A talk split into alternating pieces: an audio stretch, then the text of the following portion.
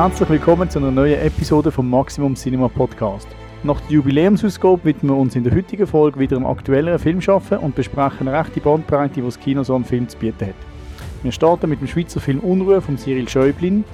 Dann haben wir uns Call Jane von der Phyllis Nash angeschaut und abschließen werden wir die Folge mit dem neuesten Marvel-Blockbuster Black Panther Wakanda Forever von Ryan Coogler. Der Podcast wird präsentiert von der Allianz, wo wie mir auch eine grosse Leidenschaft fürs Kino pflegt. Mut heisst einmal die Hauptrolle abgeben, zurücklehnen und genießen. Mein Name ist Daniel Frischknecht und mit mir vor dem Mikrofon sitzen heute Olivia Gianameu, Hallo. der Ellen Matli Hallo. und der Olivier Samto. Ahoi. Haben ihr etwas geschaut, bevor wir loslegen? Nichts habe ich geschaut. Etwas geschaut. Ähm, Nicht? Hat niemand etwas geschaut? Moment, ich habe ich habe auch geschaut. Ah, mal, ich habe Aladdin und Cinderella wieder geschaut. gehabt. Ohne einen bestimmten Anlass. Aber, also, Also die originalen Original? Animationsfilme. Ah. Und es ist noch lustig, auf Disney Plus ist bei Aladdin so ein Banner gekommen, zuerst von wegen, sie distanzieren sich von dem, wie sie es zeigen und bla bla bla bla. Wirklich? Das habe ich nicht gewusst, dass Disney Plus das auch macht. Und, aber Cinderella hat mir mega gut gefallen. Also Aber dort hat es keinen Banner davor, dass sie sich von dieser Gender-Darstellung distanzieren, Nein, oder das, was? das, das, das, das allein immer noch mit dem Wert Ah, von Disney. okay, cool. Das ist immer noch Okay. voll, voll ihres Familienbild. Hm. Ähm, aber ja, also beide haben ihre grossen Probleme, aber animationstechnisch ist Cinderella schon einfach mega gut. Mhm. Also der Film braucht auch mega viel Zeit dafür, dass er erzählt mega viel von den 70 Minuten, die er glaube dauert, erzählt er mit Müsli, wo rumhüpfen und Zeichen machen. Mhm. Und es ist alles brutal in die Länge gezogen. Aber es ist einfach so gut animiert. Und ich habe das Gefühl, so Disney ist nachher fast schon noch ein paar Mal, ein paar Mal auch so auf diesem Niveau gewesen, aber wenn ich es vergleiche mit Aladdin, wo irgendwann in den 90er war, ist es schon, ich habe schon das Gefühl, es ist besser gewesen damals in den 50er. Es ist einfach alles besser gewesen damals. Aber allem die An- die Animation. Außer Pinocchio. Das war in den 40er Das gewesen. Das ist sie das noch 40er schlecht zählen nicht, das, ignorieren wir. Mm. Okay. Ähm, ich bin nochmal Woman King schauen. Und zwar mit meiner neunjährigen To- jährigen Tochter. Ähm, und das ist ein hure geiles Erlebnis gewesen, weil, also ich finde den Film mega. Und der Film ist ja ab, also er ist 12, empfohlen ab 10. Und Das ist aber er schon ist recht nur noch, brutal. ja, ich finde, sie, sie machen es noch recht, ähm, also es wird schon gekämpft, aber es ist noch clever gemacht. Es ist jetzt nicht gemä also gemetzelt. Nein, ich finde, es ist okay. Und sie ist, glaube ich, immer noch normal. also so, wie- zumindest so, wie sie vorher war. Aber was für mich mega cool war, ist, ähm, also ich, als ich ihn das erste Mal gesehen habe, habe ich gedacht, ich, ich möchte unbedingt mit ihr schauen. Und dann, ähm, wo es so wie war, bin ich gegoogelt und habe geschaut, wenn, wenn er läuft. Und er ist nur noch im, äh, ist das Kapitol, dort im Zentrum, ist egal. Und einfach nur noch auf Englisch, mit Untertiteln. Und sie ist neun. Und sie hat jetzt erst Englisch, fährt jetzt erst da in vierter Klasse. Und dann haben wir mit ihr besprochen und habe gefragt, ja, ob, wie schnell das sie schon lesen kann. Und dann hat sie, also sie ist recht selbst, ähm, äh, selbstsicher und hat sie gesagt, ja, Papa, ich glaube, das schaffst du schon. Und ich habe ja schon Englisch in der Schule. Und dann habe ich mich mega darauf gefreut. Und also für mich, weil ich, weil das Zeichen war, dass ich vermutlich eine ganze Phase, wo ich Angst davor hatte, kann überspringen, wo ich muss einfach synchronisierte Filme schauen im Kino. Und es hat hure gut funktioniert. Also sie hat behauptet, sie hat, sie hat, ist nachgekommen mit dem Lesen und sie hat den Film cool gefunden und ähm, ich glaube, das kommt gut. Ich muss keine, ich muss keine synchronisierten Filme schauen. Jahrelang. Cool. Von dem habe ich ein bisschen Angst. Hurra. Success? Ich glaube, ich glaub, man Genau. unterschätzt im Fall mega fest, Mhm. wie, wie, wie viel man aus dem Kontext auch mitnehmen kann Ja. bei Mhm. Filmen. Also, mir ist gerade das Beispiel, in Godel und ich sind vor ein paar Wochen Totoro schauen Mhm. und der ist auf Japanisch gelaufen und vor uns war äh, ein kleines Kind, gewesen, wo also es hat natürlich den Film vielleicht schon siebenmal gesehen, weil es ist noch mit dem Plüschtier gekommen. Totoro Plüschtier. Verkleidet. so. Aber du hast wie so das Gefühl gehabt, das Kind hat null Problem, der Story zu folgen. Natürlich Ja. bei einem Kinderfilm vielleicht noch mehr, aber irgendwie habe ich das Gefühl, man unterschätzt das schon, Ja, wie viel man auch einfach halt versteht, indem man sieht, was die Figuren machen. was läuft. Ja. Mhm. Fast Ja, wie wenn es ein visuelles Medium wäre. Mm, Stimmt. Fuck Drehbücher, Uni Drehbücher und Dialog, Mann. Ich sage, es braucht einfach schöne Bilder. Genau. Ähm, ja, hat sonst hat man noch etwas geschaut, was ich empfehlen Äh, ich bin im äh, Uto Aurore Double Feature gsi, wo sie zwei Filme vom Park Chan Wook gezeigt haben. Oldboy, wo wir ja schon mal im Podcast Oh. besprochen haben, und äh, Thirst, der Vampirfilm äh, slash äh, Therese Raquin Adaption mit dem Song Kang Ho, wo man vielleicht das Parasite könnte aus der Haupt in der Hauptrolle. Hm. Und äh, ich finde es gerade bezüglich Oldboy lustig, weil ich weiß noch, dass wo wir, im, wo wir im Podcast darüber geredet haben, habe ich gesagt, ja, ich habe ihn sehr gut gefunden, aber irgendwie so der letzte Schritt zum wirklich super finden hat gefehlt. Und der Schritt ist jetzt passiert im Kino, weil ich finde es Ja. wirklich ein absolutes Meisterwerk, es ist ein super Film. Aber was ich lustig finde, ist, äh, dass ich den Film unter den schwierigst, also was die Filmproduktion anbelangt, schwierigst mögliche Bedingungen äh, geschaut habe, weil das DCP, ab dem sie den Film gezeigt haben, ist offensichtlich kaputt gewesen, weil die Bilder sind im Ton irgendwie vier oder fünf Sekunden hinten nachher gelaggt Oh und es ist einfach so, es ist nicht perfekt gewesen, aber es ist so selbst durch das extreme technische äh, Chaos durch, habe ich gefunden, doch, der Film hat jetzt den Schritt gemacht, um als Meisterwerk betitelt zu werden. Mir hat einfach so das, das Gefallen. Eigentlich hast du das Gefühl gehabt, du bist vor allem wegen dem Ton Genau, der ja, ja. Geworden. Genau. Vielleicht noch mehr Nein, aber es ist so, einerseits, hey, Filme im Kino schauen, das hilft extrem, und andererseits, ich hoffe, der Film kommt äh, in nicht allzu in weit entfernter Zukunft mal wieder äh, ins Kino, dass ich ihn dann noch richtig kann schauen kann. Aber, äh, was man im äh, Arthouse Uto muss noch ähm, äh, zugute halten, sie haben einisch nach irgendwie einer halben Stunde den Film unterbrochen und gesagt, ja, wir wissen, da läuft etwas falsch, wir starten es jetzt nochmal neu, oder beziehungsweise wir tun einfach, äh, wir tun es abbrechen und wieder äh, dort herhüpfen, wo wir aufgehört haben. Und wenn es nachher immer noch nicht besser ist, dann könnt ihr äh, entweder gehen und euch das Geld zurück haben, oder wenn ihr durchhaltet, äh, bekommt ihr noch ein Gratis-Billett. Und äh, Ah, super cool. da nachher, da ich nachher äh, eh gerade noch Thirst bin schauen, so, ja easy, Gratis-Billett. Nimm. Geil. Mhm. Nice. Und äh, sind Leute gegangen? Äh, Ich glaube nicht so viel. Also, wenn, dann höchstens drei, vier oder so. Ja. Okay. Oh, jetzt kommt mir gerade noch ins Sinn, dass ich im Uto Bingo Rocky Horror Picture Show schaue, kurz vor Okay. Halloween. Und ich bin eine von den Einzigen gewesen, die nicht verkleidet war, weil ich vorher noch bin zu Nacht essen. Alle anderen voll im Kostüm Vollgas. und voll mitgemacht. Das war lustig. Mhm. Aber sie sind nett zu dir gewesen. Ja, sie, sie sind, äh, solange du ein bisschen mitschunkelst und mitsingst, sind sie so, ja, du bist, äh, du bist einer von uns. Geil. Cool. Jo, wollen wir loslegen? Jo. Der Olivier, äh, du hast noch einen besonderen Tipp mitgebracht. Also, wo du nicht schon gesehen hast, aber wo du noch darauf hinweisen Im Zusammenhang mit dem Hayao Miyazaki. Äh, Ja. schnell. Ja, genau. Also es knüpft eigentlich ein bisschen ähm, alles, was wir vorher gesagt haben, an. Nämlich an tolle Animation, an der Ellen und ich sind Totoro schauen und an all die Filme, die wieder im Kino sind. Ähm, und ich bin ja mega grosser Hayao Miyazaki-Fan und habe jetzt gesehen, dass einfach im Moment recht viel von seinen Filmen irgendwo im Kino laufen und ich finde es mega wichtig, dass man das auch ein bisschen pusht. Ähm, und es sind im Moment jetzt gerade im Dezember kann man vier von seinen Filmen in verschiedenen Kinos schauen und ähm, im, eben im November sind Elle und ich noch Totoro schauen und ich habe gefunden, ich mache einfach schnell eine kurze Empfehlung für die vier Filme und zwar ähm, sein erster, nein, sein zweiter Film. Sein zweiter Film Nausicaa, ähm, grandiose Fabel über Mensch und Natur und Bild, ähm, läuft in Bern am 7. Dezember. Ähm, und zwar ist das Teil vom Anime-Mittwoch. Das ist von der Cult Movie Gang, wo ähm, jetzt ein neues Format hat, wo sie immer am ersten Mittwoch im Monat ein Anime zeigen. Ähm, und letzten Monat ist das House Moving Castle gewesen, und jetzt ist es Nausicaa und den kann ich mega fest empfehlen. Dann ähm, Princess Mononoke läuft am 18. Dezember im Stadtkino Basel. Die haben das Anime-Programm. Ähm, ebenfalls eigentlich eine Geschichte über Mensch und Natur. Man merkt, der Hayao Miyazaki hat einen roten Faden.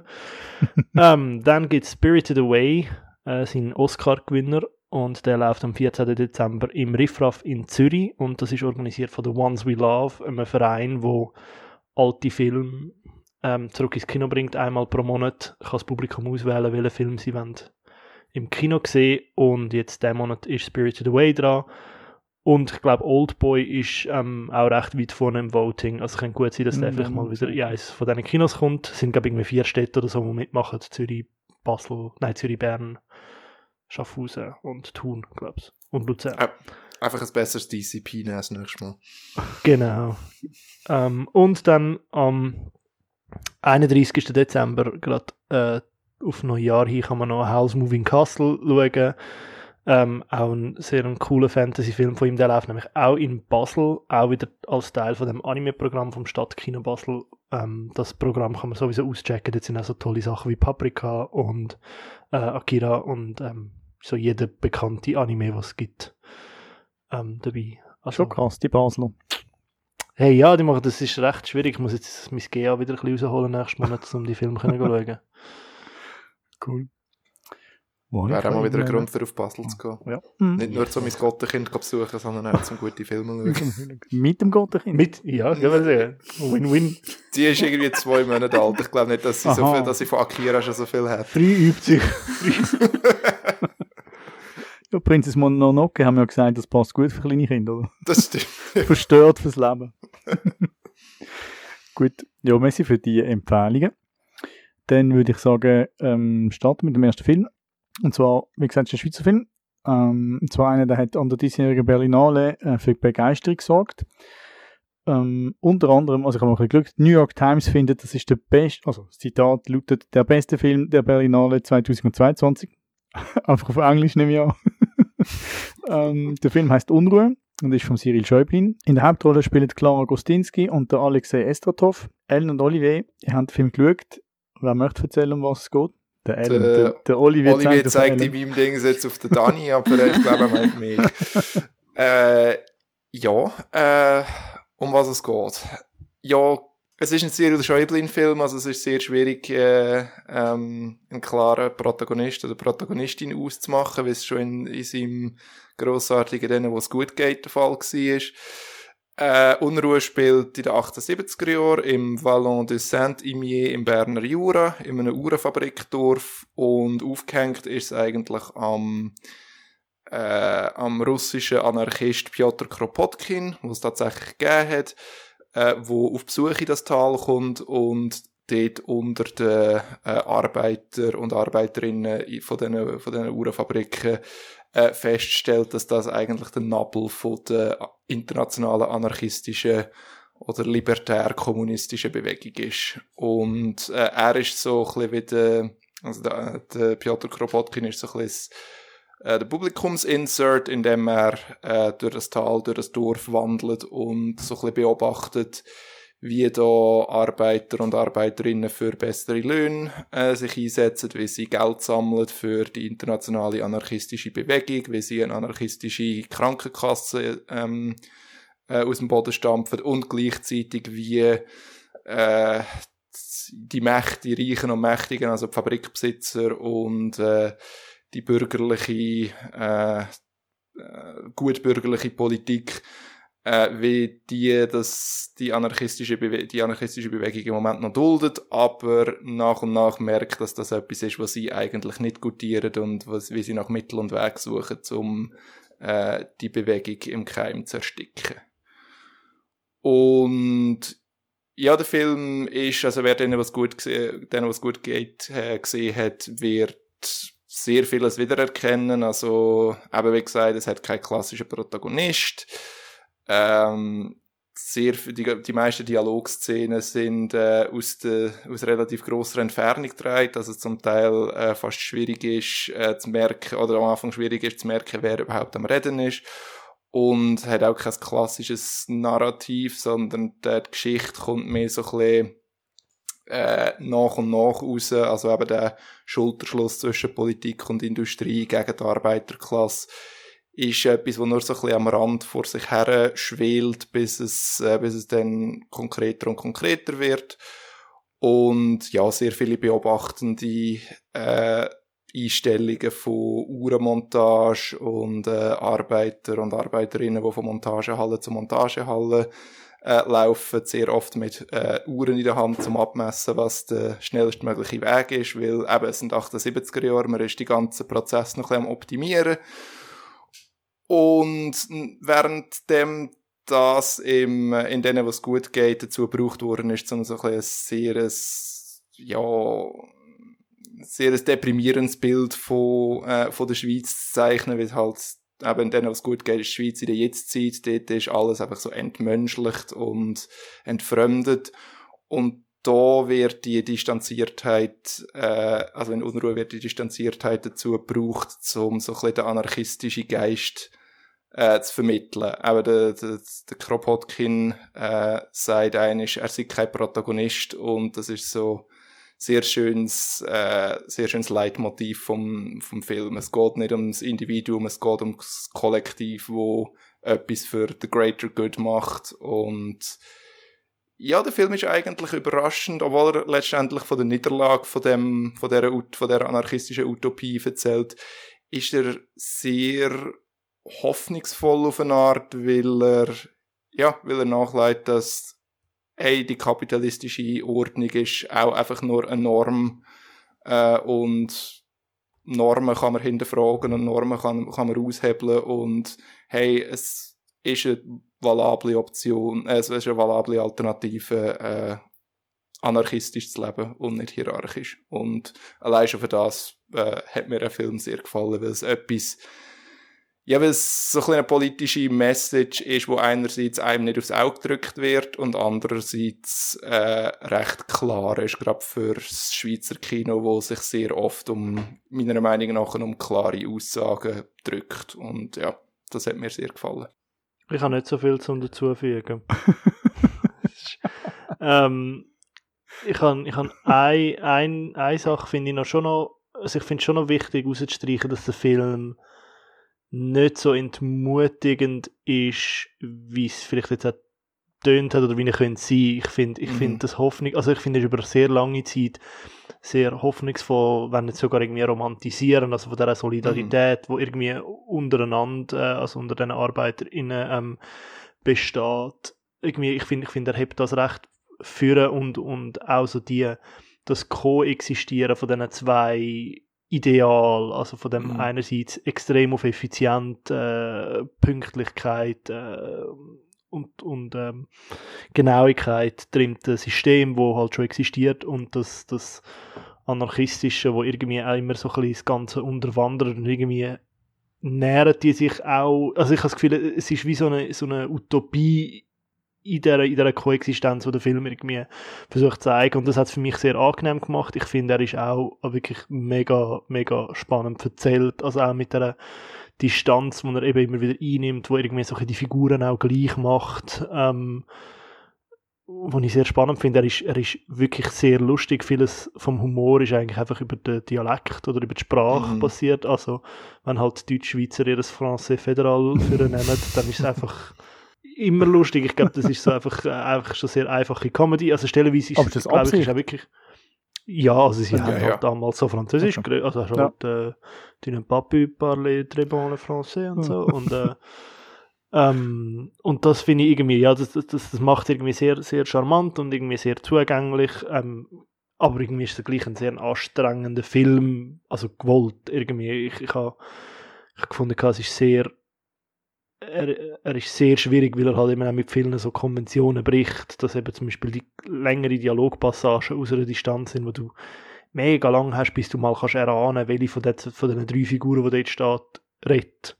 Mhm. Und ähm, ja, irgendwie in dem innen ja auch wieder so ein bisschen gegen das System sich sträubt, also auch in seiner Machart eigentlich versucht mit Konventionen und mit, mit, mit Regeln zu brechen und ich finde das irgendwie noch sehr konsequent und ja, darum hat er mir sehr gut gefallen. Also finde, kann ich wirklich empfehlen. Ähm, ja.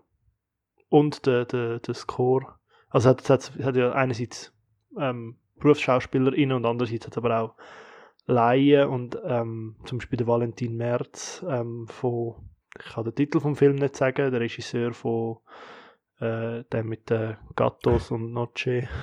De Noche Film? Los Gatos son something. Bardos, Something. glaube Bardos, ja. Genau der. ähm, spielt, ja, spielt ja eine von der Rollen oder eben der, der Zürcher Rapper Score, der dann ein Zürcher Wirt spielt. Und irgendwie finde ich das auch noch so charmant, dass es so irgendwie so ein bisschen das Ähm, das ist, mir hat das kürzlich, ah ja, bei, bei Joker habe ich das zum Beispiel ähm, so, so sympathisch gefunden, dass die irgendwie so Laien sind, aber du merkst es nicht da und das hast du bei dem Film auch. Und ich finde das irgendwie, je länger, je mehr etwas, was ich im Schweizer Film gesehen Joker. Okay. Ja. Joker sind ja, der, also der, sind alle SchauspielerInnen sind eigentlich nicht Profi-SchauspielerInnen. Wirklich. Also der eine ist irgendwie ein CVP-Politiker und der andere ist irgendwie, also ist wirklich, es sind, sind, es hat praktisch keine Profis. okay. ähm, der Serie. Klammer zu. Okay. Gut, sorry. Ähm, aber ich finde das irgendwie, ich habe das, ich habe das date mega gern bekommen. Ich finde es bei dem Film irgendwie auch schön. So, es funktioniert mega gut und irgendwie hat es einen Charme. Ich weiß nicht, ob es es besser macht oder ob das mega wichtig ist, aber irgendwie ist mir jetzt bei diesen beiden Sachen positiv in Erinnerung geblieben. Für SchauspielerInnen ist es ein bisschen blöd. Ja, Also, ich kann es jetzt ich muss Wenn den bremsen mit meiner Euphorie so cool, der Film, wo ich Schauspieler... Kollege kann es auch machen. genau. Spare ich mit dem Handwerk. Es ist eh viel charmanter, hat Olivier gesagt. Nein, ich finde es lustig, dass du noch das Schweizerdeutsche und so erwähnst, weil das ist etwas, was mir bei denen, was gut geht, auch so gefallen hat und jetzt eben bei Unruhe auch wieder. Aber das, ich finde, dass Cyril Schäuble ist extrem gut in, äh, einen Film zu machen, wo an sich relativ universelle Themen verhandelt, aber gleichzeitig wirklich eben, ähm, so in der Schweiz verwurzelt und verortet ist. Aber ohne jetzt da irgendwie ein grosses Swissness-Label drauf zu kla äh, klatschen, sondern einfach so, eben, if you know, you know, und wenn, ni wenn nicht, dann ist es auch okay. Also eben bei denen, was gut geht, ist das, habe ich glaube, als ich in den Film geschaut habe und da kurz im Podcast drüber geredet, Mhm. habe ich das auch erwähnt, einfach so, dass äh, dass das Leit, das Dialogleitmotiv in äh, denen, was gut geht, ist, dass Leute andauernd äh, während der Arbeit äh, miteinander über äh, neue ähm, Handyanbieter und äh, Krankenkassen reden und irgendwie, dass man da und dort wieder irgendwie 2 Franken 70 oder so kann sparen und das ist einfach so ja, das ist, das ist, das ist etwas, was ich aus dem Alltag kenne. Und es ist einfach so es ist ein kleiner Teil vom Film, es ist ein kleiner Teil vom Leben in der Schweiz, aber es ist einfach so etwas, was so wirklich rausgegriffen wird und es ist auch thematisch relevant, weil halt eben denen, was gut geht, geht auch extrem um Kapitalismus und Optimierung und Gewinnoptimierung und was auch immer. Äh, aber dass, dass man es so als einem kleinen Detail kann festmachen und eben Unruhe führt das sehr schön weiter, habe ich das Gefühl.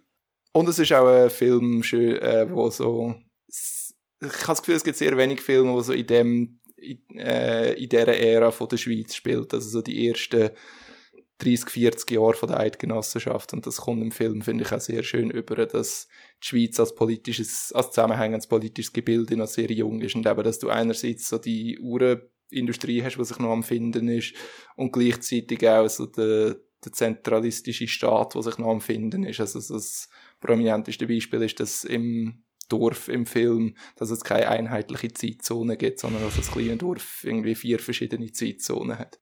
Ja, cool, ihr euch anschauen. Er läuft seit am 17.11. in den Kinos. Vielleicht auch noch, wenn wir da rauskommen. Als nächstes haben wir uns Call Chain von der Phyllis Nash angeschaut. Äh, die Phyllis Nash hat noch nicht so einen grossen Track Record. Call Chain ist ihr Regiedebüt im Bereich Kinofilm. Sie hat, glaube äh, einen Fernsehfilm jetzt schon gemacht.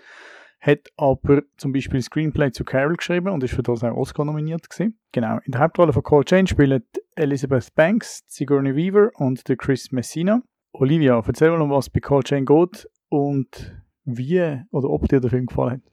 Der Film äh, spielt äh, 1968 und Joy, eben gespielt von der Elizabeth Banks, lebt mit ihrem Mann, wo äh, eben der Will, äh, nein, der Chris Messina, irgendwo in Chicago, glaube ich. Ja. Genau. Und sie leben ein gutes Leben, sie, sie lieben sich, tolle Familie, sie haben ein Teenager, ein Mädchen, wo auch alles gut ist. Und, äh, und, und noch besser, ähm, sie ist jetzt nochmal schwanger und sie freut sich auf das Baby, aber dann merkt sie, dass es ihr nicht so gut geht, dann gehen sie äh, in Kontrolle und dann stellt sich heraus, dass sie äh, irgendwelche Schwangerschaftskomplikationen hat, wo ich jetzt nicht mehr genau so weiss, was es ist. Aber auf jeden Fall ähm, ist es extrem gefährlich. Ihre Überlebenschancen sind etwa 50 Prozent, wenn sie äh, die Schwangerschaft durchzieht. Und dann möchte sie ähm, äh, ja halt nicht mit Enthusiasmus, aber ja, sie möchte halt eine Abtreibung äh, durchführen lassen, damit sie sicher überlebt. Und dann muss sie aber go, go fragen im, äh, im Spital und die Herren dort finden dann 50% Überlebenschance, ist doch okay. Also gibt's keine Abtreibung. Und dann versucht sie halt ähm, einen anderen Weg zu finden und dann äh, trifft sie eben auf eine Gruppe, wo äh, quasi eine Telefonnummer aufgehängt hat, was heißt Call Jane und das sind Frauen, die helfen zum, wo anderen Frauen helfen zum Abtreibungen äh, bekommen, wo halt illegal sind, äh, recht häufig äh, in dem in diesen verschiedenen Staaten zu dieser Zeit und sie äh, wird dann auch involviert in dieser Gruppe, basically. Und dann ist es halt so ein bisschen Geschichte, wie so, äh, so ein bisschen traditionelle republikanische Hausfrau halt so etwas Radikales macht.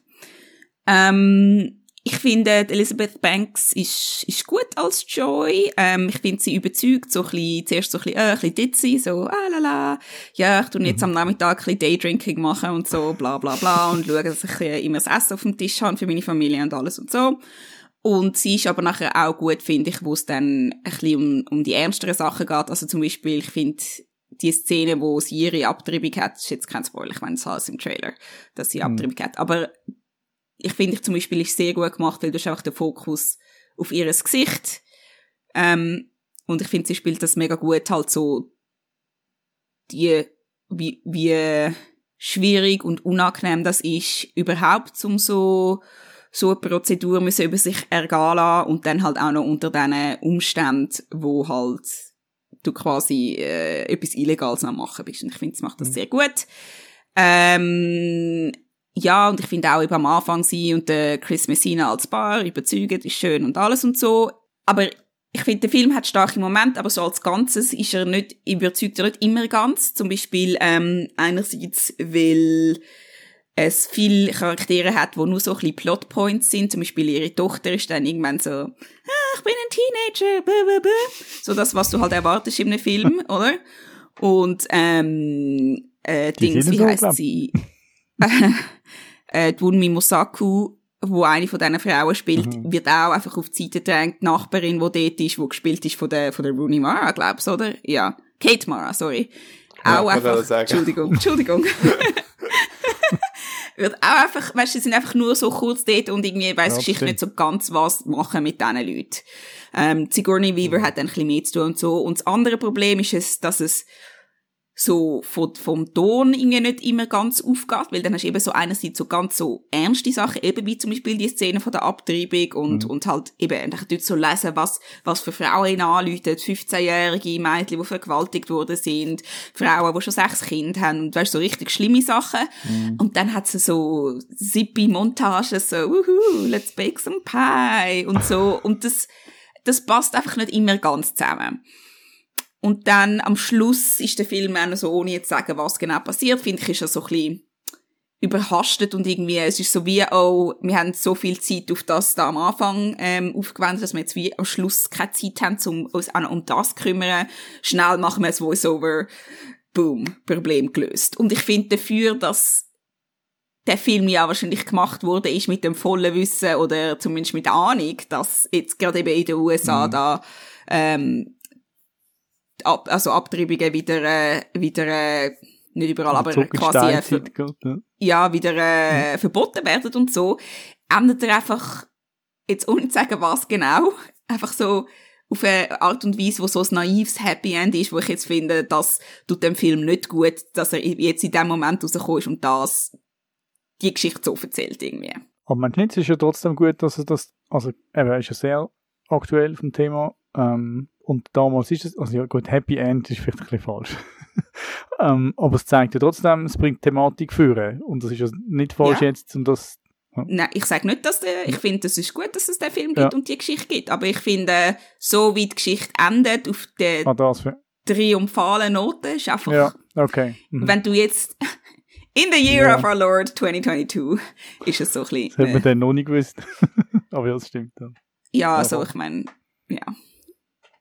Ja, Vielleicht ist es einfach Pech also, gewesen, aber ja. Mhm, mh. Es ändert auch einfach so, wie du gesagt hast, es ändert so extrem vage, weil es macht so, es geht eigentlich davon aus, dass du weißt, was der historische Hintergrund von dem ist, wo sie als ihres Ende nehmen, mhm, aber sie, es wird nicht wirklich irgendwie erwähnt, was das, was der historische Hintergrund bedeutet oder was war. Es ist einfach so in den letzten fünf Minuten, ah ja, und dann ist dann, dann das passiert und äh, jetzt können wir anderweitig Feminismus betreiben. Woo, Ende. Und es ist so, wenn ich jetzt nicht gewusst hätte, auf was sie sich beziehen, wäre ich, recht, glaube recht verloren gewesen. Mhm. Ja. Das stimmt. Dani, willst du? Ja, ich bin gerade am überlegen. Ja, ich habe so, also ich, mir hat der Film gefallen. Ähm, ich finde das, was ihr sagt, stimmt. also ist das nicht so, dass ich jetzt voll euphorisch in dem bin, aber ich, ich finde es ein guter Film, aber ich finde ihn mehr auch cool, weil ich habe, also ich, ich finde es, ja, es zeigt, wie es, ich finde cool, dass es das Thema für bringt. Ich habe es mehr aus dem Aspekt gebracht, dass das wie, das ist jetzt sehr aktuell und nicht alle wissen, was du siehst und ich finde, ich hat, mir hat das gefallen. Und ich habe Sigourney Viva habe ich cool gefunden und mir hat auch die, die Elizabeth Banks hat mir sehr gefallen, wie sie gespielt hat. Ich finde sie cool.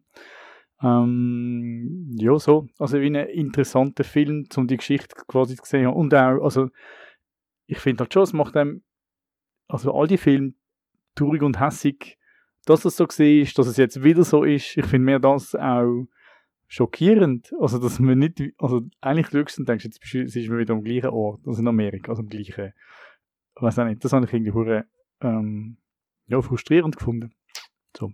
Aber ich würde den Film empfehlen. Also ich kann, äh, ah ja, voll. Ich meine, cool. wenn, wenn, man, äh, wenn einem das Thema interessiert und so, ja. würde ich auch sagen, ist gut zum Schauen, aber ich muss ihn jetzt nicht einmal schauen. Mhm. Ich habe das Gefühl, der, der Film fällt so ein bisschen in dem, was er will, so ein bisschen zwischen äh, Tisch und Bank, weil es ist, es ist für mich so einerseits es ist so ein, bisschen ein, so ein Echo-Chamber-Film, weil er richtet sich im Grunde genommen schon sehr an Leute, die bereits mit, äh, wo, wo bereits dem Abtreibungen, äh, legalen und sicheren Abtreibungen positiv gegenüber eingestellt sind, was an mhm. sich natürlich nichts Schlechtes ist. Aber ich finde, mit dem macht er dann auch irgendwie so, so ein bisschen wie nichts. Eben, das, Olivia hat gesagt, oder Olivia hat gesagt, dass, ähm, äh, dass, dass der Tonfall nicht so, also der Tonfallwechsel nicht so funktioniert. Und ich habe das Gefühl, wenn du einen Film, also wirklich so einen Stolz pro äh, Abtreibungsfilm willst machen dann muss, oder nicht muss, ich will es mir nicht vorschreiben, aber dann würde es nicht schlecht äh, ins Gesicht stehen, wenn sie so wirklich so ein bisschen Rallying Cry wäre und so ein, bisschen, äh, so ein bisschen enthusiastisch und energisch für das eintritt. Aber gleichzeitig habe ich das Gefühl, der Film wird dann auch so ein bisschen, fast so ein bisschen wie ein PSA sein, so ein, so ein Info, so ein Infofilm darüber, so, hey, Abtreibung ist ein mega Tabu und äh, es ist im Fall, äh, es ist im Fall gar nicht so ein grosses Ding, wie ihr immer tut, aber das ist dann, das, das ist dann wieder etwas, was sich an ein Publikum richtet, wo der Film dann anderweitig nicht wirklich probiert abzuholen. Es ist so, mhm. er, er wird so ein bisschen beides machen und ich, ich glaube, er verliert sich dann auch so ein bisschen in dem Innen. Und ich muss sagen, ich habe das Jahr schon einen anderen Film, wo in den 60er Jahren spielt und von Abtreibung handelt, äh, äh, gesehen und der ist sehr viel besser, also, und zwar der Audrey Divon, ihr L'Evenement äh, wo wirklich großartig ist, einer der besten Filme vom Jahr. Und eben so natürlich der L'Evenement und Call Jane wollen zwei, also wollen völlig verschiedene Sachen und kommen aus anderen Kontexten und alles, aber äh,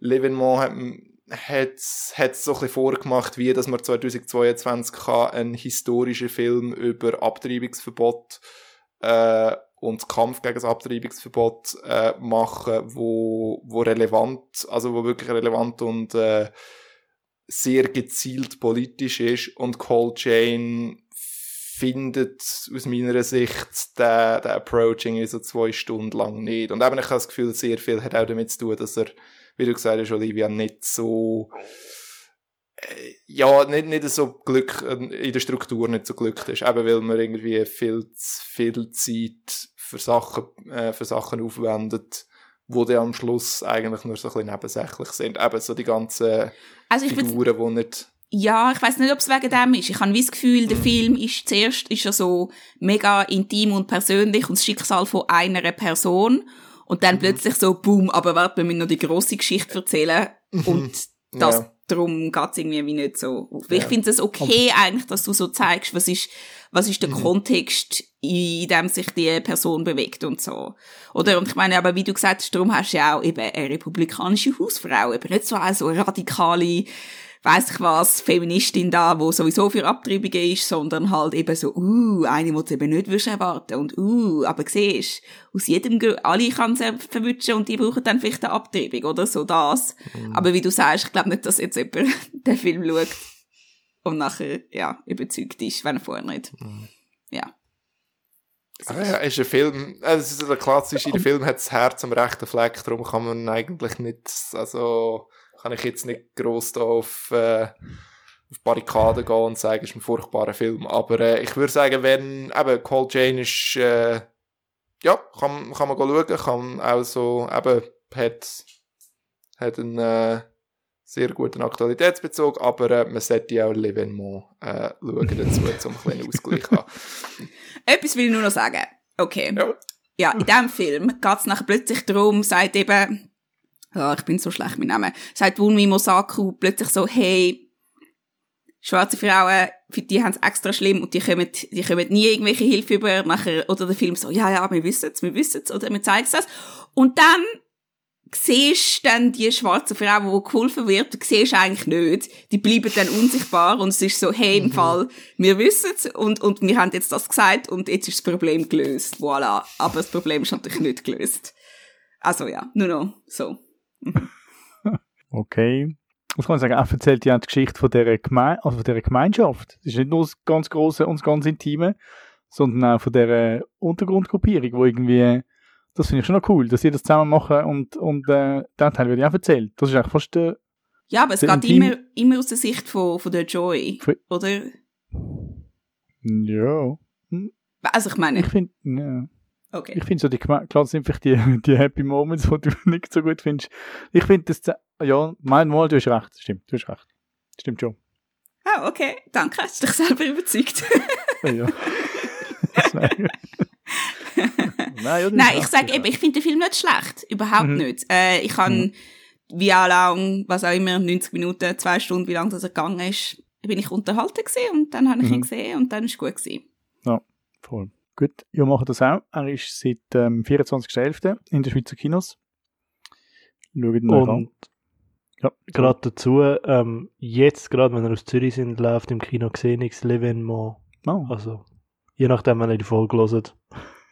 Wenn ich der nachholen. Film wäre, also wenn ich der Film wäre, wäre ich mega beleidigt, dass man immer auf einen anderen hinweist. Aber Ja, ich bin ja nicht. ich habe ihn erstens nicht gesehen und zweitens selber die Schuldfilm.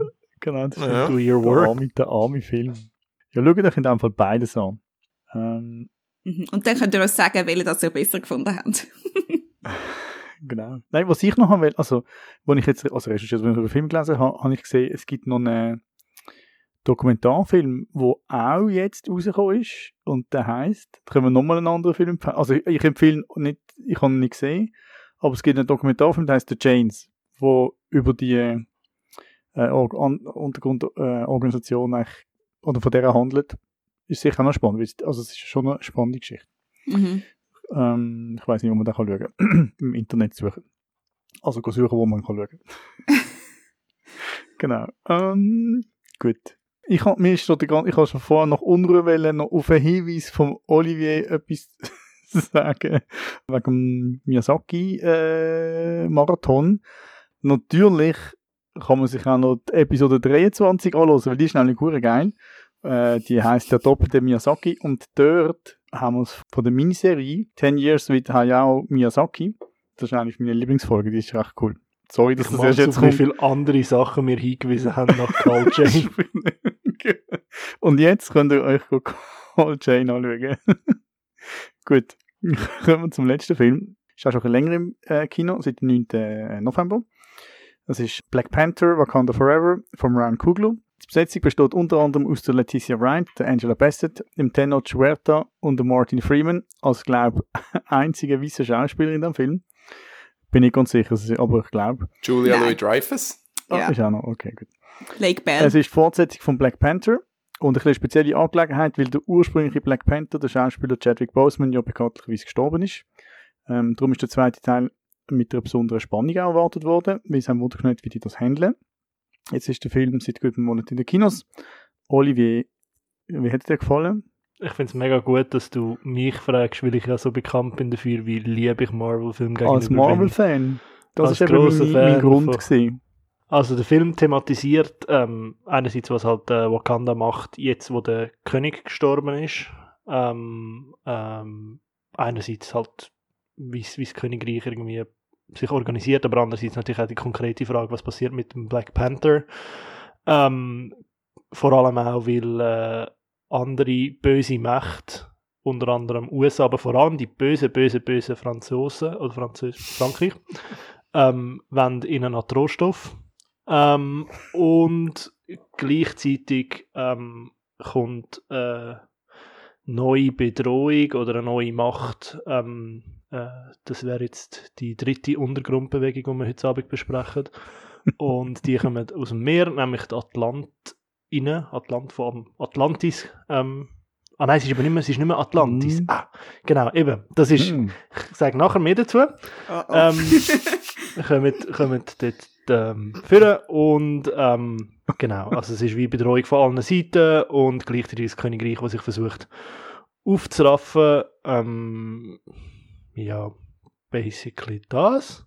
Du, du setzt schon an, Olivia setzt da, ich bin ist nicht zufrieden mit meiner Zusammenfassung. Mal, komm, komm. Nein, nein, schaff's gut. Ah, Okay, Du tönst nur extrem unbegeistert. Ja, kürzen ja, das so ich- richtig ich bin, an. ich bin Wie extrem dir unbegeistert vom Konzept? Marvel. Und Mhm. ja, nein, ich bin nicht mega begeistert vom Film. Aber Hm. ich bin auch nicht unbegeistert vom Film. Mhm. Ich finde, es gibt mega viel, es gibt mega viel, wo der Film gut macht.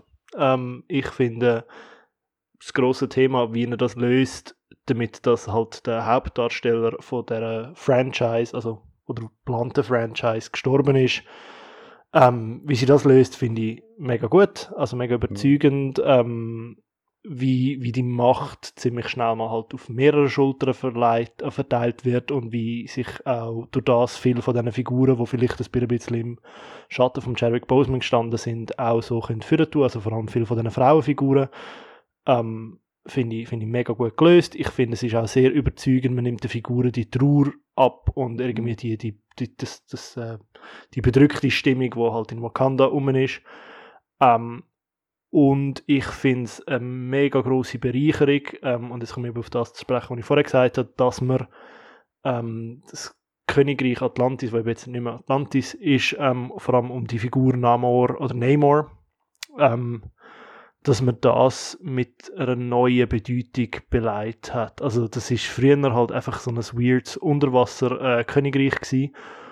Und jetzt, ähm, was der Film macht, äh, er, er erzählt als äh, ehemalige Süd oder als südamerikanische Kultur, wo im Zug von der Kolonialisi Kolonialisierung ähm, ins Wasser geflüchtet ist und dort eigentlich die Kultur weitergeführt hat.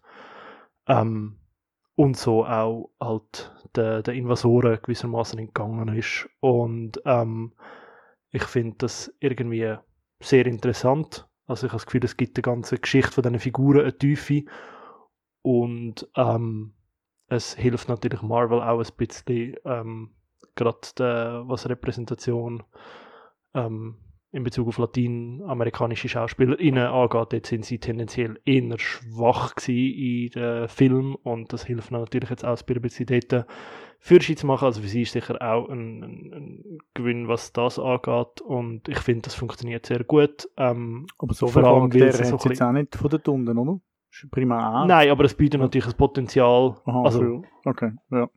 Und, und, und ähm, also ich finde, den Namor finde ich äh, durchaus eine interessante Figur und ich habe das Gefühl, es ist eine interessantere Figur äh, so, als wie er in der Comic angelegt ist, ähm, als irgendwie, ja, halt, also ja, ich, ich habe das Gefühl, es, es, es gerade so in seine Verletztheit kommt mega gut führen Mhm. und finde ich sehr gut gelöst und ich finde es auch spannend, so die zwei Kulturen so ein bisschen sich gegenüberzustellen und ja, was dort passiert, finde ich mega interessant. Ich finde, gleichzeitig ist der Film mega lang. Für mich ein deutlicher Tick zu lang. Zwei Stunden Ähm, 41. Ja, und, und er, er wird sehr viel erzählen. Also es kommen halt wirklich sehr viele Figuren vor mit ihren eigenen Ideal oder mit ihren eigenen Ziel. Ähm, es gibt einen Storystrang um den Martin Freeman, um seine Figur, wo irgendwie von Anfang an ins Nichts führt. Und ich habe das Gefühl, es hat so sehr viel so der Film wird sehr viele Geschichten erzählen und bei gewissen funktioniert es, bei gewissen ähm, kommt es irgendwann mit hin und bei anderen habe ich das Gefühl, ist dann einfach, bist plötzlich bei sechs verschiedenen Geschichten parallel am schauen und das habe ich irgendwie überfordernd gefunden und ist für mich auch so ein Indiz, dass der Film glaub, wirklich hätte können kürzer sein also dass man die ein oder andere Storyline dort hätte können rausnehmen Mhm. ähm, aber ich habe jetzt auch gerade überlegt, gehabt, welches der letzte Marvel-Film war, wo mir so fest geblieben ist. Und ich glaube, das ist allerhöchstens dann der Spider-Man und das ist doch ein Jahr her und in der Zwischenzeit sind doch zwei, drei rausgekommen oder so. Ich habe einfach das Gefühl, es ist, also, es spricht sicher auch nicht für die anderen Marvel-Filme, aber ich finde, im letzten Jahr ist nicht viel Zeug rausgekommen, was ich gefunden habe, hat bei mir, ähm, ist bei mir lang geblieben und das ist ein Marvel-Film, den ich finde, ist doch bei mir geblieben, kann ich auch wirklich mit gutem Gewissen empfehlen und ja, hat mich unterhalten. That being said, krankt halt immer noch so ein bisschen die gleichen Sachen wie viele Marvel-Filme, eben dass er einfach mega viele Geschichten will abhandeln mega viele Themen will unterbringen und gleichzeitig noch drei weitere Filme aufgleisen und ich habe das Gefühl, das ist so die Schwäche vom Film. Ich habe mega cool gefunden. Und ich bin aber auch nicht vom Marvel-Lager. Ich habe, glaube ich ich weiß gar nicht, was der letzte Marvel-Film war. Also ich bin kein Fan. Ich habe auch nicht in der Black Panther den ersten Teil gesehen. Aber darum mit dem Fall, sorry. Ich habe, glaube ich, sogar mal angefangen und habe nicht, aber ich glaube, weil ich müde war, habe ich nicht fertig nicht schlecht gefunden. Einfach, ich habe nicht Mhm. gesehen und ich habe, ich finde, Bist du denn rausgekommen? Wie bitte? Bist du denn jetzt Eben, rausgekommen? ja, ich muss sagen, das, ich habe den Film jetzt, was ich cool gefunden, ich habe auch gedacht, vermutlich komme ich eh nicht raus, ähm, oder zu nicht raus, weil ich den ersten Teil nicht gesehen habe und, und eh nicht in dem Universum daheim bin. Ähm, und mir, für mich funktioniert der Film mega gut als einzelner Film eigentlich, finde ich. Von der ganzen Geschichte, wie er von der Handlung klar. Ich blende vermutlich dann all die, vielleicht hilft sogar, wenn du nicht so im Universum daheim bist, weil du dann halt die ganze Sache gar nicht verstehst, was da noch aufgeleistet wird äh, oder vorbereitet. Aber ähm, also, äh, der Film hat mich mega gepackt. Also ich habe mich verliebt in Leticia Wright, also verliebt einfach, weil das so einen coolen Charakter finde, me- also wirklich mega den ganzen Film durch. Ähm, ich finde cool, dass auch dort, also ich bin noch geflasht vom Woman King und auch jetzt da wieder so viele starke Frauenfiguren, das, gefällt- irgendwie, das ist ein Thema, ich, wo mich irgendwie anspricht. Also, Mega. Ähm, ich habe den Soundtrack cool gefunden. Ähm, vom Ludwig Göransson, der hat noch Tenet gemacht, Mandalorian und Trolls 2. Auch ein Highlight, äh, genau. Nein, also der hat mich sehr gepackt. Ähm, ja, und sonst hat also du, Oliver, gesagt, ich finde das mit äh, Chadwick Boseman, das ist mir geblieben, weil wir auch im haben Erfolg gehabt, wo wir über den, über den Tod von geschwätzt haben. Das hat mich irgendwie, weiss mich, äh, mich, hat mich dort bewegt. Ähm, und ich finde das mega, es hat ein paar Elemente, wo's, wo das auch schön gemacht ist, finde ich, wie man also sehr respektvoll mit dem umgeht.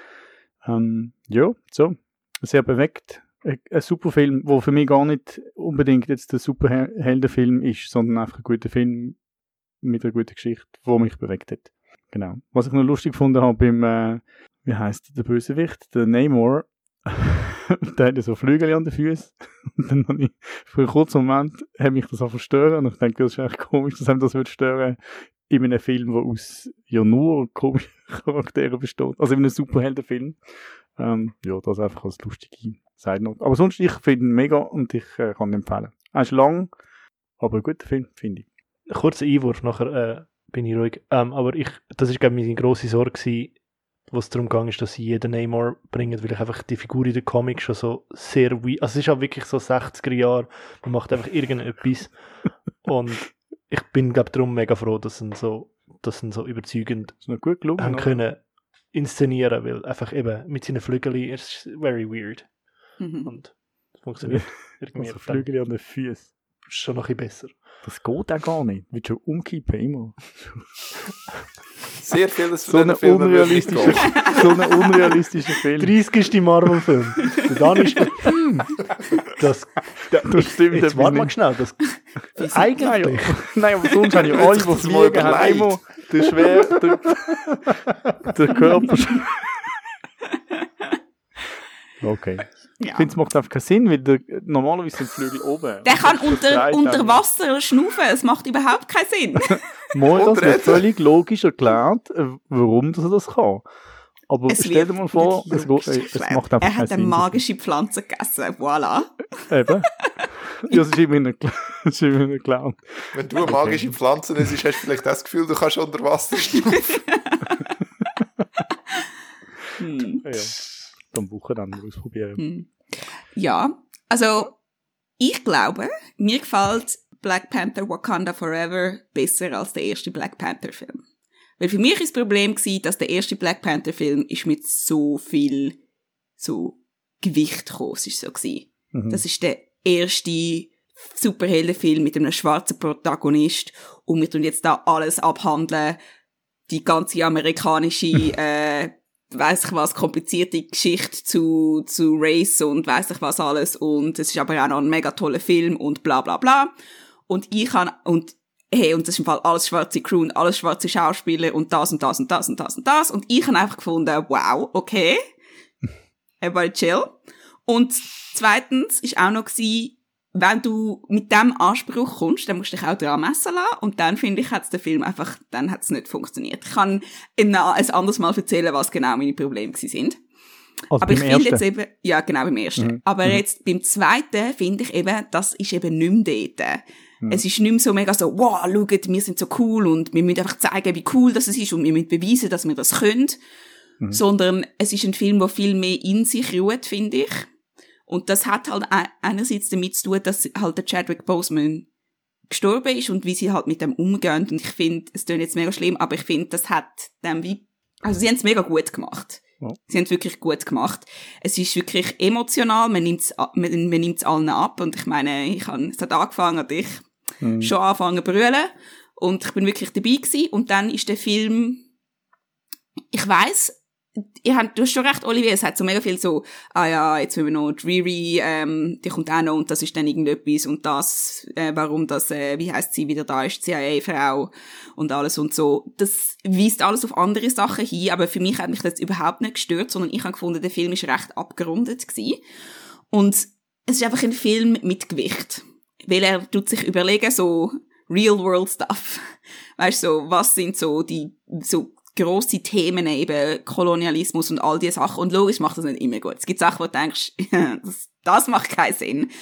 Okay, das funktioniert nicht, aber so als Ganzes, wenn er das halt versucht und eben auch, dass der Namor jetzt da quasi ähm, ein, ein, ein, ein südamerikanische mythische Figur ist, das passt alles mega gut, es passt alles gut rein, obwohl es wieder das Problem ist, warum müssen jetzt die zwei Nationen gegeneinander kämpfen, statt gegen, I don't know, the Colonizers. Aber okay.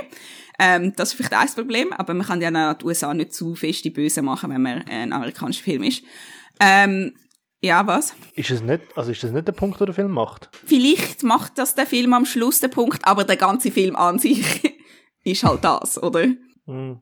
Also darum, das habe ich ein bisschen schade gefunden. Ich habe, obwohl ich finde, es ist schön, so wie Namo und, und äh, Shuri zusammen ihre Szenen haben und wie sie ernsthaft über all diese Sachen können halt, halt reden. Und ich finde einfach, der Film ist mega emotional, eben halt mit dem Tod vom Chadwick Boseman und darum halt auch vom T'Challa und alle anderen Sachen, die im Film passieren. Also ich habe mehrmals, wir sind mehrmals Tränen gekommen in diesem Film. Ähm, also für mich hat es wirklich gut funktioniert und ich bin auch so ein bisschen nicht mehr so seit irgendwie Infinity War bin ich so, meh, bei den Marvel-Filmen. Aber da ist jetzt wirklich gut gewesen und ich finde es eben toll, wie fest, dass es jetzt da wirklich rausgekommen ist, dass der Black Panther als eine, als eine Figur ist eine Figur, wo es darum geht, um Gemeinschaft. Es ist nicht so ein individualistischer Superheld, sondern es ist eben mehr. Und Black Panther ist auch nicht nie alleine unterwegs, sondern tut immer mit seinen Leuten oder, Mhm. ja, zusammen kämpfen, oder? Quasi. Und ich find's mega, mega toll, all die tollen Frauen in diesem Film. Das habe ich wirklich mega Freude gehabt. Ich finde sie alle super toll und ich möchte gerne noch mehr von denen sehen. Und dann habe ich den Film hässlich gemacht am Schluss, aber über das können wir Genau, nicht das, reden, weil es das, Spoiler ist. das, sind wir schon noch, aber das können wir dann schon noch mit Können- Okay, wir machen das Spoiler-Dings, dann können wir nochmal über, drüber reden, weil Ja. dann hat mich der Film hässlich gemacht. Aber Set, Aber- Design, amazing und sonst alles. Findest du, das hat funktioniert mit diesen Frauenfiguren, obwohl sie nicht so in einem Shot zusammen sind, wo sie alle reingelaufen sind? Also ich bin eben Und nicht so sicher gewesen, ich bin nicht sicher gewesen, ob ich es richtig lese, aber man kann gedacht, ich glaube schon. aber ja, eben, das ist ein gutes Beispiel und äh, was Endgame dort, äh, das ist ein katastrophales Beispiel gewesen. Darum, ja, habe ich schon noch Freude daran. Aber es, äh, etwas, was mich auch noch anschießt, sorry, also wieder mal so das Drama wegen so einer queeren Szene und dann ist es so zwei Sekunden und du hast es verpasst. Wo ist Ja, queer hilf mir gewesen? Ah, Zwei von der Dora Milaje, ähm, der, wie heißt die, Florence Kazumba und, Und ähm, Michaela Coel. Ah. äh, äh, Michaela Cole, ja. Michaela Cole, ja. Ja. Sorry. Ja. Eben, siehst du, der Olivier ist so, Ja. was? Aber diese Szene haben sie eben so rausschneiden, so in irgendwie China und weiss ich was. Ah, ich bin Drum, der PV ja. im Kino gewesen, das ist es. Ah, okay. Peking PV Ich habe eine illegale Kopie aus China runtergeladen. Ja, und das ist wieder mal so typisch MCU, so, wow, mega Drama, jetzt das mal und dann ist es einfach wieder nichts. Es ist einfach wieder ein Furz. Also typisch Disney. ja. Okay. Also beim Setdesign würde ich dagegen halten, weil das, was im Setdesign gut ist, ist im ersten Film schon gewesen und was sie jetzt Ja. neu hinzufügen, wie zum Beispiel die Unterwasserstadt, ist einfach beschissen, wie nur etwas. Du hast so den, du hast so den, den, den anschwellenden Score und nachher siehst du einfach so, ich sehe nichts. Es sieht aus, als Ja. wäre es einfach so, als wäre es einfach so ein br- Okay, brauner enough. Blob mit ein bisschen Algen drauf. Also, Nein. Ja, nein. es ist auch so, die Beleuchtung ist irgendwie, ein- also, ich fand, das muss irgendwie doch, klar ist es unter Wasser und klar ist es dunkel und bla bla bla, bla, aber dort muss es dann für mich auch nicht so realistisch sein, dort kann es für mich dann irgendwie auch schön geleitet sein und dass man irgendwie halt, so wie ich das Gefühl habe, gesehen, so ein bisschen der Trailer zu Avatar Way of Water aus, dass es halt so farbig und bombastisch ist und dann, ja.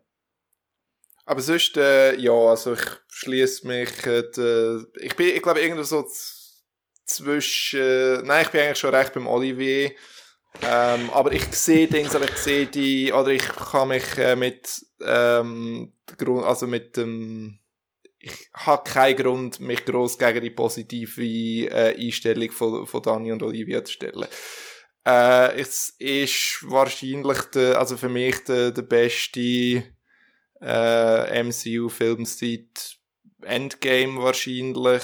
Ähm, hängt auch damit zusammen. Gut, das ist jetzt eine reine Hypothese, weil ich weiß nicht, wie der Film gewesen wäre, wenn der Chadwick Boseman nicht gestorben wäre. Aber ich habe das Gefühl, äh, der Tod von Chadwick Boseman, wie Olivia auch angetönt hat, hat den Film, hat den Film ein bisschen dazu gezwungen, Sachen wie Tod und Trauer und Verlust ernst zu nehmen. Weil das sind Themen, die in den letzten paar Marvel-Filmen sehr oft vorgekommen sind und sie sind dann einfach, sie haben dann einfach nie den Impact gehabt. Nicht weil, nicht weil äh, niemand vom, von der Crew oder vom Cast gestorben ist, sondern weil die Filme sich dann einfach selber immer so äh, sich immer ausbremst haben, indem sie dann einfach wirklich so pathologisch aus allem irgendwie haben müssen einen Witz machen oder am Schluss so, ah nein, es ist im Fall gar nicht so, es ist im Fall gar nicht so schlimm, es ist im Fall gar nicht so gewichtig, wir müssen uns so jetzt nicht gross Gedanken machen, Tod ist, ist letzten Endes doch etwas, wo wir einfach noch einen Witz drüber machen und das hat sich jetzt äh, Wakanda Forever wenig können leisten. Und ich glaube, das hat allein schon geholfen, dass der Film für mich rein emotional viel mehr verhebt als jetzt zum Beispiel etwas wie Thor, Love and Thunder oder äh, auch Eternals, weil es einfach nicht so die Witzelsucht gehabt hat, wo einfach so an jedem Ecke noch irgendwie schnell einen flotten Spruch hast müssen machen. Was nicht heißt, dass der Film nicht seine, seine äh, guten, lustigen Stellen hat, aber es ist nicht so ein penetrantes, jedes Mal, wenn es ein bisschen ernst ist, äh, hat der Film das Gefühl, dass er noch schnell muss einen Witz landen, dass es, äh, äh, dass die Leute nicht irgendwie Angst haben, dass sie, äh, dass sie sich jetzt müssen emotional darum kümmern. Und sonst, also eben, ich kann den Film mögen, ich finde, er wirkt auf mich, ich mag den ersten Black Panther sehr und ich finde, auf mich wirkt er so ein bisschen wie, ähm, in gewisser Hinsicht so ein bisschen wie eine Neuauflage von Filmen, was der erste Black Panther schon gemacht hat, einfach leicht schlechter, also inklusive wie das die Action gemacht ist, äh, und ja, auch so ein bisschen wie er erzählt ist, aber eben ich, ich glaube, trotz all diesen Vorbehalten, die ich habe, und eben sehr viel davon hat Olivier schon angesprochen, es hilft extrem, dass der Ryan Coogler Regie führt, wo halt einfach ein verdammt guter Regisseur ist und wo gerade auch, weil er einerseits wegen dem Nimbus vom ersten Black Panther, andererseits wegen dem Tod von Chadwick Boseman, wo der Tonfall ein bisschen, äh, ein bisschen moduliert, äh, dass er halt auch einfach, glaub, mehr Freiheit äh, gehabt hat als jetzt andere, oder sich mehr Freiheit hat können rausnehmen als andere Marvel-Regisseure, dass der Film auch halt auch einfach als ja, künstlerisches Produkt viel mehr verhebt als eben jetzt zum Beispiel, ein, keine Ahnung, Spider-Man No Way Home oder, äh, oder ein Black Widow oder so. Hm. Und ja, also ich bin ansprechend unterhalten gewesen. Und extrem unwichtige Dings und extrem unwichtige Nebenbemerkung, aber ich habe mich, nachdem ich im ersten Black Panther schon sehr Freude habe, dass der Isaac de Bancole äh, eine Nebenrolle hat. Äh, der Isaac de Bancole kennt man vielleicht als äh, äh, Charakterdarsteller unter anderem in äh, Calvary und äh, The Limits of Control von äh, Jim Jarmusch. Äh, er ist der Council of Elders Typ mit äh, tellerten Lippen und da ist in der, oh. im ersten Black Panther hat er vielleicht irgendwie so zwei Dialogziele oder so und jetzt in Wakanda Forever hat er mindestens doppelt so viel und das hat mich als sehr grosser Isaac de Bancole-Fan sehr gefreut, weil ja, er ist so, es ist mal so eine Zeit gewesen, wo er so der go-to afrikanische Charakterdarsteller von Hollywood war und ja, ich finde es schön, dass, äh, dass man ihn in so einer Rolle, in so einer Rolle auch mal wieder sieht. Hm. Uh, das er, äh, erinnert mich nochmal etwas. Ähm, Winston Duke. Yes. Mbaku, er ist fantastisch. Ich finde ihn yes. ganz toll. Ich habe wirklich Angst gehabt, dass sie ihn so ein bisschen nur so, so zum Comic-Sidekick machen, aber ich finde, das haben sie nicht gemacht, sondern sie geben ihm irgendwie halt der, der Respekt, finde ich, wo die Figur auch braucht, weil es macht halt auch Sinn, wenn du mal Opposition gegenüber der königlichen Familie hast, wo du halt nicht einfach sofort kannst äh, sagen, ja, ist eigentlich ist böse, das müssen wir nicht drauf hören, sondern wo halt auch so siehst, dass es da ein bisschen mehr Vielfältigkeit gibt und der Winston Duke ist einfach toll. Ja, yep, sehr gerne. Ähm, und noch ein kurzer Shoutout an die Person, die das Drehbuch angeschaut hat und gefunden hat, hm, Namor ist ja ein komischer Name, wir brauchen eine Erklärung für den Namen. Dann gefunden haben, hm, okay, das macht ja mega Sinn, es ist ein äh, Kind sin Amor. Ähm, dann gefunden, logischerweise, wenn man das sagen würde, würde man natürlich nur die letzten fünf Buchstaben von dem nehmen.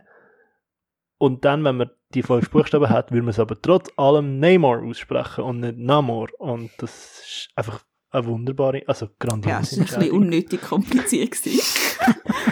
ja, ich hätte ich hätt wirklich, ich hab gefunden, eigentlich noch geile Herleitung irgendwo durch, aber halt noch am Schluss, wenn alle Neymar sagen, bist du so, this doesn't really make sense. ich, ich habe das Gefühl, das ist, das ist einfach mal wieder eine von diesen Dings, eine von diesen, äh, eines von diesen Indizien, dass die Produzenten vom MCU einfach grund, von Grund auf Comics hassen, weil du hast auch schon in äh, Spider-Man No Way Home die seltsame Szene gehabt, wo sie sich einfach über irgendwie den Namen vom Otto Octavius lustig machen. Und es ist so, was habt ihr für ein, ihr müsst nicht irgendwie so tun, als wäret ihr zu cool für eure 60er Jahre Superhelden nehmen. Just go with it. Nobody cares. Hm.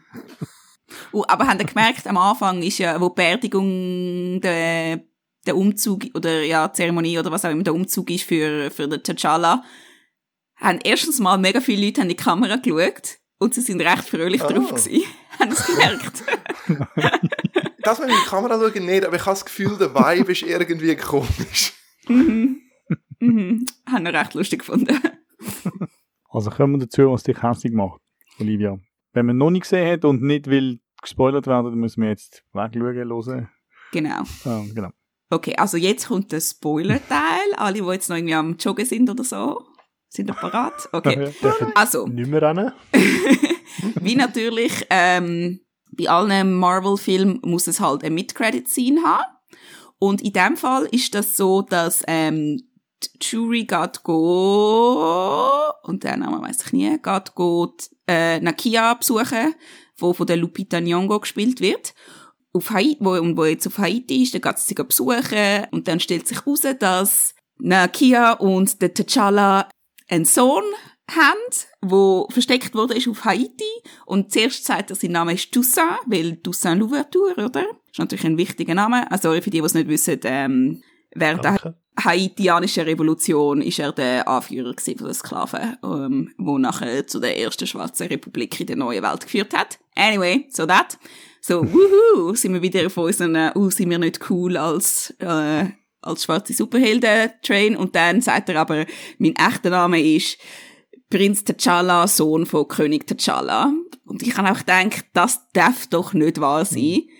Weil erstens mal haben wir jetzt nicht gerade einen ganzen Film darüber gehabt, dass er tot ist und dass wir jetzt etwas Neues machen müssen.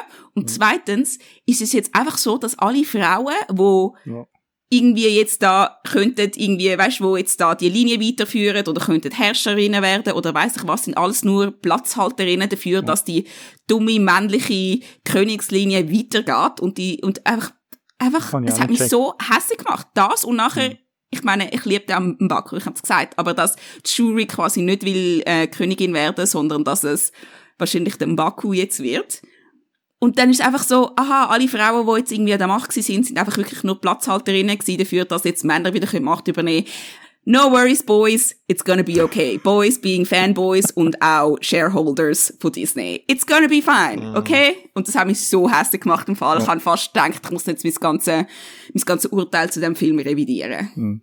Hast du nur den Cut gesehen, wo der Daniel Josic auch noch? Also ich finde, ich finde die lustigste, äh, die, die lustigste mögliche Auflösung zu dem wäre einfach, wenn der Ding ist, wenn der, ähm, wenn der T'Challa Jr. in Single Combat von Mbaku einfach äh, komplett äh, äh, demütigt wird. So, ja, no, sorry, das zehnjährige Kind oder whatever, nein, fünfjährige Kind hat keine Chance gegen den Mbaku, darum darf es nicht werden. Over and done with.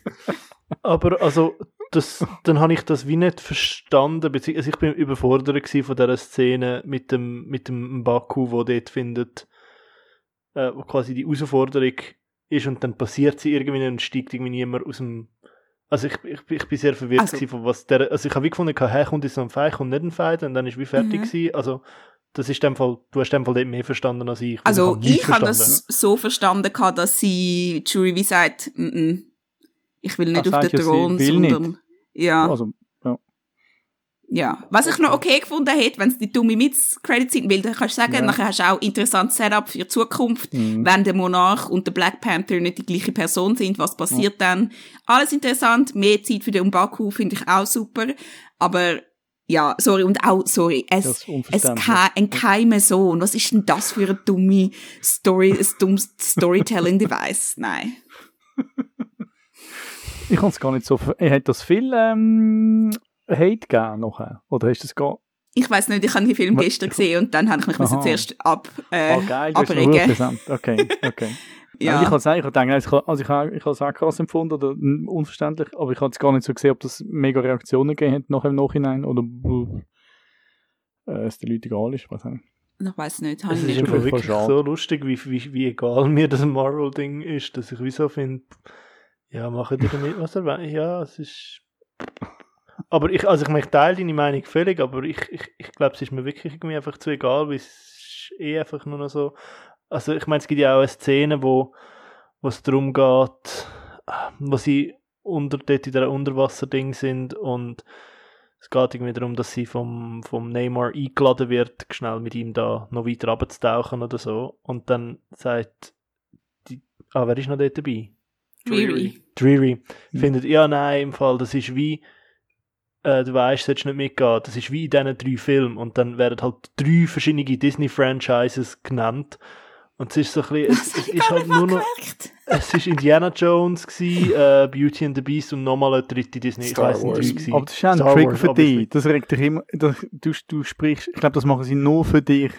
Ja, es ist einfach, es ist einfach ein. Produkt, es ist schon lange ein Produkt und, und Mm. ich kann, ich, ich habe das irgendwie akzeptiert, ich reg mich immer wieder auf, offensichtlich habe ich es vielleicht nicht akzeptiert, aber darum ist es wie so, ja, I don't know. es ist halt einfach ein Produkt, es ist ein Produkt, es ist ein Produkt. Also auf jeden Fall ein super Film. Geht ihn schauen. Er läuft sicher noch im Kino und sonst läuft er, das habe ich noch lustig gefunden, er kommt glaube ich erst im März oder so auf Disney Plus, Februar heisst Du nicht so Also, überrascht, sei froh drum. Du Nein, nicht so, als wäre das ein... das ist ein riesen Twist, weil sonst, das ist, das könnte ja eine Abkehr sein von der Strategie, alles gleichzeitig rausbringen und noch für 50 Franken auf Disney Plus zeigen. Ja, ich meine, sie Ähm, machen ja, sie haben ja uh, mega viel Geld gemacht jetzt mit dem Film. Wäre ja doof, wenn Ja. sie jetzt schon wieder äh, auf Disney Genau, Plus also Ja, es wäre ja wär auch mega cool. blöd für eine Award-Kampagne. ja, also... Ja, This could be the one. ja, aha, so, ja. Ja, ich meine, du bist ja mit dem letzten sind für einen Oscar nominiert, also für Best Picture nominiert gewesen. Ja. Ich habe das Gefühl, bei dem Film ist es einmal das, was sie darauf abzielen. Und ich glaube, wenn du dann sagst, du bist schon im Streamen, Mhm. dann äh, Ah, meinst du das vergraust nur für den einen Film? Ich denke schon. Also Thor Love and Thunder ist glaube nie, ich glaub, nie Ambitionen gehabt für die Oscars. Tragischerweise natürlich, weil es ist äh, Mhm. schon wirklich ein Meisterwerk. Gut, und das läuft auf Maximum Cinema? Auf Maximum Cinema feiern wir den Geburtstag. Ähm, gewisse Leute sagen, es ist sein 90. Geburtstag. Äh, Im Artikel steht, es ist sein 80. Geburtstag. Und zwar der von Martin Scorsese. Ähm, Scorsese? Scor Scor Scorsese. ja, Scor Scorsese. Ähm, und zwar Scorsese. hat die Redaktion ähm, elf Lieblingsfilme von ihm zusammengetragen. Ähm, also wenn er das ultimatives Best-of von seinem Film schaffen. Weißt du, wie viele Filme er gemacht hat? Ich habe jetzt gerade eine Frage. Das ist nicht eine von deinen Fragen Äh, im Scream-Special, oder? Ich Das nein, ist 25 Steven oder so, etwas in die Richtung. 25. Also. Irgendwie wenn so er war's. Seine Also nur 74 Spielfilme. Okay. Wenn er seine 25 plus, ähm, gewisse Leute sagen, es sind auch 72 gewesen, ähm, Film abgebrochen auf äh, die richtig guten 11. Wenn ihr das möchtet haben, dann könnt ihr auf äh, Maximum Cinema go nachlesen. Ich habe herausgefunden, dass ich glaube nur drei Filme von ihm gesehen habe. Ähm, und Mhm. einer davon steht drauf.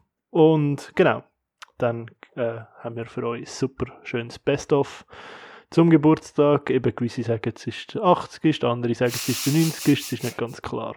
Fakten. Mhm. Ja, wer weiß das schon. Und dann gibt es auch noch etwas im richtigen Leben, oder?